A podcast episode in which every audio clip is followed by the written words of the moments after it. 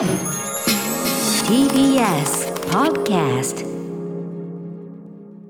はい水曜日です。日比さんよろしくお願いします。はいお願いします。本日も私リモートでねあ私ライムスター歌丸でございますが、えー所属事務所のね、えー会議室からリモート出演しております、はい。日比さんいかがお過ごしでしょうか？はい、うん。こちら第6スタジオの TBS アナウンサー日々ですけれども、うんうん。なんとか生きてます。なんとか生きてますって言い方変ですけれども、ねえ。今日はちょっとバタバタしちゃってたのいやですとんでもない。あのパラリンピックもまた始まりましたしねね。いうタイミングですよね、はい。うん、昨日はちょっとそのねあの都内のその車のあの通行止めのあれがあのえ不親切だぞこの野郎なんて文句言っちゃいましたけどいや本当大規模にね、うん。いつもやりますから、ええそれはそのパラリンピックの中身とは何の関係もない話でございまして。ます。開幕式がすごい良かったという話ね。はい、うん。あのー私もちょっと後半はパタッと寝てしまったところええいやいやがあったん朝早いからですけれども、そうそうそりゃそうよ。うんうん。ただ本当にあの早く寝なきゃ早く寝なきゃなんて思いつつもやっぱり思わず見入ってしまった開会式だったっていうのは正直なところです。私も全然部分しか見れてないんですけど、なんかおおむねやっぱりあれ？っていうできんじゃんみたいな、ややればできんじゃんみたいな非常にあのーねあちらと比べてもあれですけどもオリンピッええク開幕式と比べると非常に好評というか、はい、ね。あのテーマもとっても分かりやすかったですし、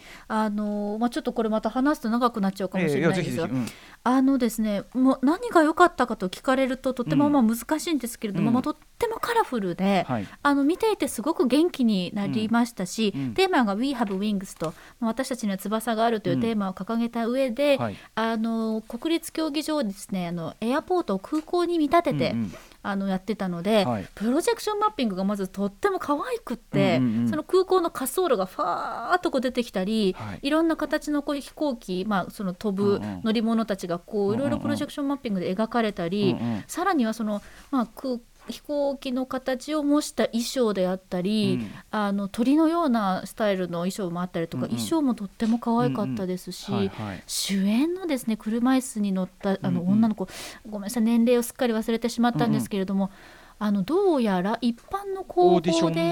ィションで選ばれて、うんはいはい。学校では生徒会もやってるような、うんうん。本当にまあいわゆる演技をやったことがないようなどっかの芸能事務所がいるとかそういうんじゃなくて、うんうん。うんすごい表現力だったんですよ。はいはいはい。うんうん。表情で全てを伝えてくれるっていうもうその堂々たる演技というか、まあ、はい。パフォーマンスにもうグッときてしまって、うんうん。そこからのデコトラデコトラ。布袋さんっていう。デコトラの上に布袋さんがボーンと出てきて、地味なき戦いの例のね、キルビルでおなじみ、あれを奏でるというね。そう,、なんですよ。先ほどの主演の女の子は13歳だったそうなんですけれども、うん。うんその演出もまた本当にこうインパクトがとってもあまあ、って、どどっちかっていうと我々がだからそのいやあのどやりやってほしかったやつっていうかね、うんこれこれこれ これが開幕だよねって橋系も言ってましたいうけど俺たちが自慢す自ん？俺たちが自慢したかった日本。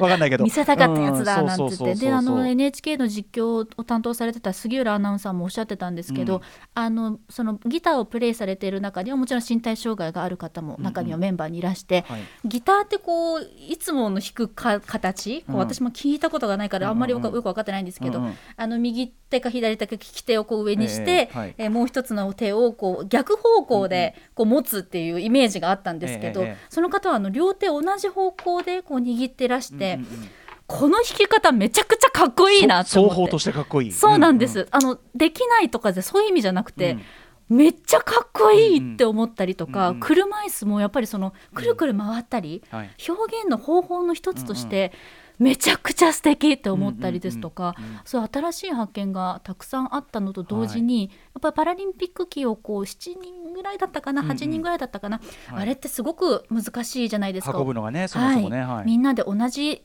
高さに持ってうん。一緒に同じペースでこう運ばなきゃいけないって、うんうん。ただでさえも難しいのに、まあ、そこの中でも歩幅を合わせながら、うん。あの近くに手話をされている方もいらして、はいはい。あの当たり前のことなんですけども、私にとっては新しい気づきがたくさうん。んそういったシーンの中にもありままあ、した。どいろどんないろんな方にちゃんと向けてやってるっていうか、バリアフリーな演出もバリアフリーなものがちゃんとなってるみたいなね、ええええ。そういったとこころが本当にたくさんの気づきというものもしっかりとこう散りばめられていて行き届いたそういうところまで,、えーでうん。何よりも選手の皆さんがやっぱりかっこいいスターがやってきたぞっていう感じが、うんうんもう何よりもぐっときてしまって、ねとっても見応え私にとっては見応えのある、うんうん。あの素晴らしい開会式だったんじゃないかなと思います。ね、だからよかったよね、だからそのなんかパラリンピックの方は余計な口出すやつがなんとかです、あんまりいなくてよくなったなんてことで、ね、外野的に言われてますけど、ええ。いや、まあ、きっとそうなんだろうなって感じもするし、まあ、うんだとしたらその外野っていうか、そのうん。上からなんか言われてて、そいつら何のためにいるんだ、バカ野郎と思わなくないけど、なんだかなですな、うん、なんだかなだけど、まあうんでもそのパラ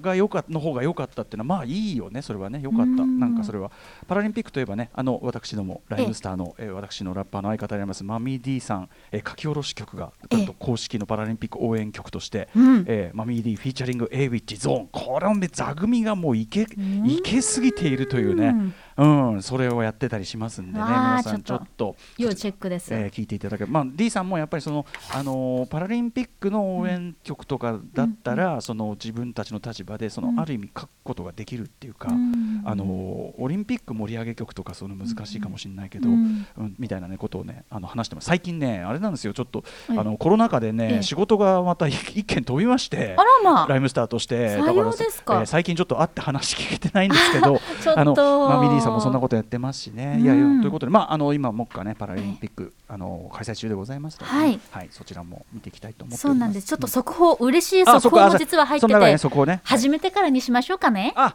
そうね、まだ始めてませんでした。行きましょう。いいですかじゃあ、あ言ってくれ、言ってくれるんですか。言わないや言わないのか。はいアフターシックスジャンクションジャンクション After Six Junction. 8月25日水曜日時刻は6時まもなく7分です。ラジオでお聞きの方もラジコでお聞きの方もこんばんは。こんばんは。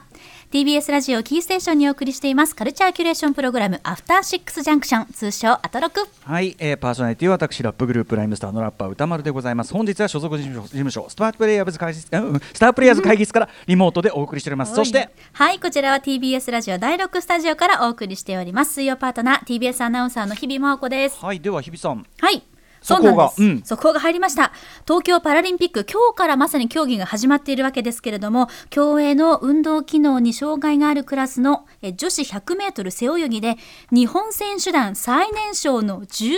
歳山田美幸選手が日本のメダル第1号となる銀メダルを獲得しました。おめでとうございます。うんね14歳でさっすきのそのパフォーマーの方もそうだけど、あとまあもちろんそっちのオリンピックの方もそうだけど、やっぱ若いね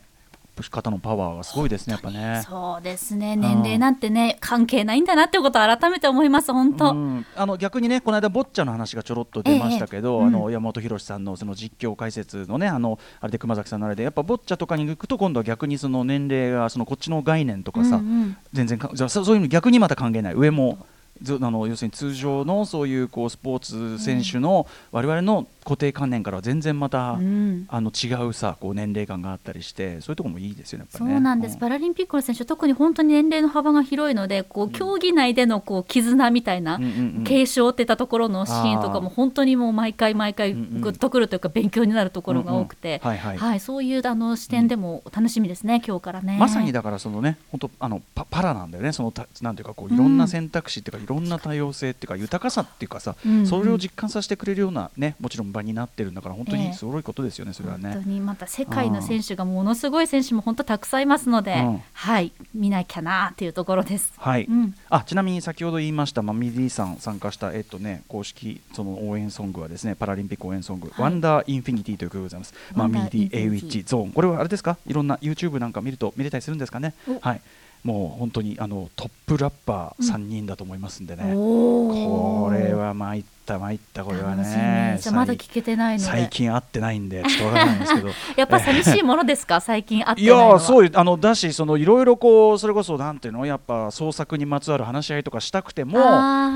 なんかメールで回すのもなんかねもうちょっとそのええライトなアイデアのだ僕は割とこうライトなアイデアの段階から割とこう投げていくタイプなんですよ、うんうんそういえばあの件だけど、うんうんうん。例えばこういうのはどうだみたいな。でそれで D がピンとくればガッと動き出すし、うんうんうん。もうピンとくるまで投げ続けるみたいな。そういうのはあるからね。そうかその温度感というのはやっぱり直接会ってねそれこそバイブスを確かめないと。バイブスよバイブスよそれは、うん、やっぱ集まってさ人の悪口も2つも言って 1つも2つも言ってそれで絆を深めてからのデトックス、うん、デトックスデトックス、うん、まああのスタジオ作業なんかではちょいちょいねあのあったりするんだけどね、えー、はいはいはい。まあでもね誇らしいことですよこういうのがあったりするのね。NHK の YouTube 公式チャンネルで公開しているということですよ、そういうことですよ。NHK といえば小鉄くんもね現在絶賛放映中でございますですはいそんなこんなで、えー、なんとかねなんとかおじさんたちもバーバーやっておりますが、うん、そんな中音楽関係でいうとね、はい、ちょっとこう悲しい訃報というか、うん、ローリング・ストーンズの、えー、ドラマーのチャーリー・ワッツさんがねお亡くなりになったという報が入ってきましたね。えー、80, 歳 ,80 歳か、うん、もうストーンズとかはもうなんか年齢感とかわかんないからさ、まあ確かにもう本当にそうですね。そう不死身な感じしちゃってたけどさ、そうですね。あとチャーリー・ワッツさんってあのー、なんていうの佇まいが、えー、もう登場した瞬間からちょっとおじいちゃんっていうか、あのそこを打ち出してた人っていうか。ちょっと老舗感そうだね。なんかもう最初から老成した感じを漂わせて登場した人だからなんかこうね年齢感が分かんなくてなんかず、うん、やっぱストーンズとかはさずず逆にずっといるものって感じがしちゃってるっていうかね。そうですね。感じがありますよね。そうですか。それぞれのねあの周りの方々もさまざまなリアクションされてるということでね、ね、はい。ということでじゃあリュウツワッツさんのねおなりの方が来たりとかですかね、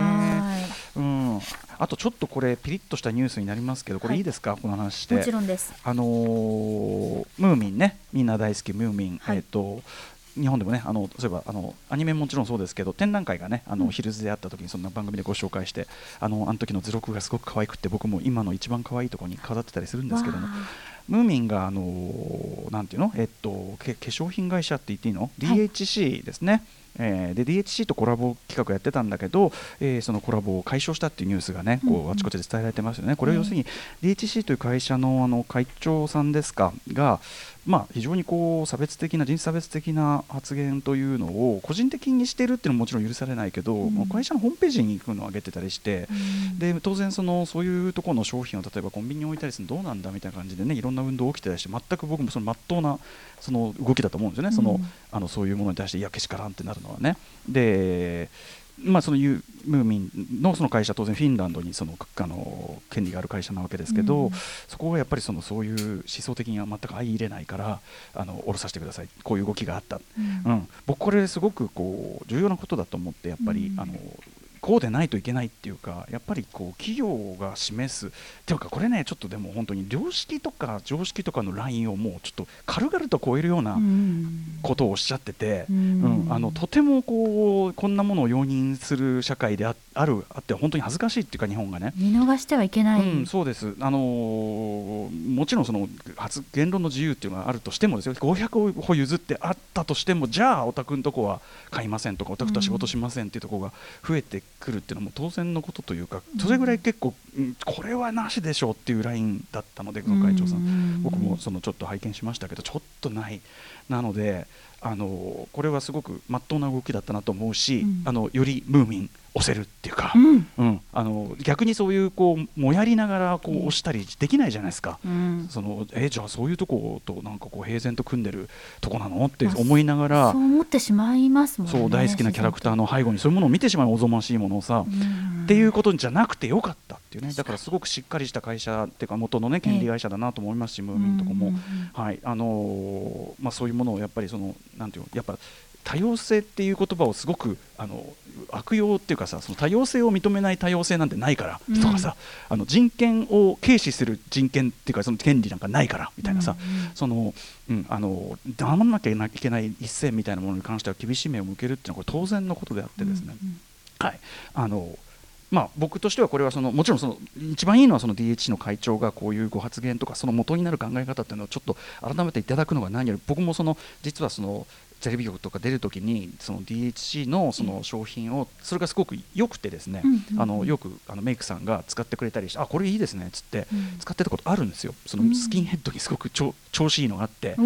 でもやっぱりそのこういうことがあってちょっとメイクさんちょっと DHC はあんま使いたくないっすみたいにやっぱなっちゃって。で、うん。やっぱりそれ一番いいのはもちろん企業としてお考えを改めいただくということがもう何よりだと思いますけどね。うん。あのまあ、差し当たってはすごくこうなんていうかなあのライトシングが行われたというか、はい、あのムーミンのその会社は、まあ、いいい反応をされたと思いますというような。あまりこんな感じでねカルチャーのことをこういうようなこうトーンで語りたくはないんだけども、うん。まあ、でも大事な話かなと思って、はい。はい、ちょっとこうパラリンピックとかのその、ね、あいいなっていう豊かさと真逆の裏にある何かとしてちょっとお話もさせていただいたって感じですかね。はい。はい、こんな感じで今日も行きましょうかね。はい参りましょうはい、はいえー、さまざまなお城を発見して紹介するカルチャーキュレーションプログラムアフターシックスジャンクション今夜のメニュー紹介です。この後すぐはアトロクアンダー24全力応援ウィークです。24歳以下のリスナーの皆さんがコロナ禍以降この2年間をどのような生活をしてきたのか折れ線グラフでレポートしていただきます。どんなグラフであろうととにかく称えて表彰状を上げまくります。この2年間の皆さんの青春の話を聞いてるだけでマジでグッときますしね、大変は大変なんだけど、いやそれぞれにねいいですよこれ。本当にはい教えてくれてありがとうというはい今回の企画でござい本ます。放送でいうと本日で3人目なんですけど、あのええポッドキャスト金曜日の夜9時に公開になる別冊アフターシックスジャンクションもお三方お話を伺ってますので、はいえーそちらも楽しみにしていただきたいと思っております。そして7時から日帰りでライブや DJ プレイをお送りするミュージックゾーンライブダイレクト今夜の DJ ミックスはこちら。DJ、DJ キキさんが韓国の女性グループレッドベルベットのミニアルバムクイーンダムの発売を勝手に記念した DJ ミックスを披露してくれます あの DJ、DJ キキさんいつもねレッドベルベットを一番推しだっつってはいでも僕も DJ、DJ キキさんのプレーを聞いてレッドベルベットはやっぱ頭一つ抜けてかっこいいっていうのはすごいやっぱりあの思ってたところなんで、本日のミックス非常に楽しみにしております。はい。そしてその後7時40分頃からは新概念テーション型投稿コーナーです。あなたの映画館での思い出や体験談を紹介するシアター一期一会。そして8時台の特集コーナービヨンドザカルチャーはこちらです。月刊シマワアワー8月号。怖い話投稿企画。納涼コアワングランプリ2021ちゃんと BG もこうなってた。こういう読みをする予定じゃなかったんだけどちゃんときっちりこういう感じになりましたね。側の準備は完璧でございます。ねついにこの季節がやってまいりました。年に一度の怖い話頂上決戦コアワングランプリ2021がついに今夜開催です。割と初耳なんですけどね。ついにって言います毎年やってる感がね、ええ。すごいにじみ出てますけど、ええ初めての開催でございます。北は北海道南は沖縄まで全国のコアワンリスナーから寄せられたコアワンリスナー初めて使う言葉ですけれどもさまざまな怖い話をたっぷりご紹介です。背筋も凍る怖い体験談や日常生活でのほのぼのほっこり怖い話を島真央さんが朗読してくれます。初代コアワン王者には島尾は特製メダル。これから島尾さんが作成いたします。まだできてます。これから作ります。夏休みの宿題みたいな。工作の宿題みたいな。自由研究的な。怖いはい それが怖いと。はい、番組への感想や質問などリアルタイムでお待ちしています。アドレスは歌丸アットマーク tbs.co.jp 歌丸アットマーク tbs.co.jp まで読まれた方全員に番組ステッカー差し上げます。すごいこの音に引きずられるな。そして各種 SNS も稼働中です。Twitter、LINE、Instagram それぞれフォローお願いいたします。それではアフターシックスジャンクション行ってみよう After Six Junction.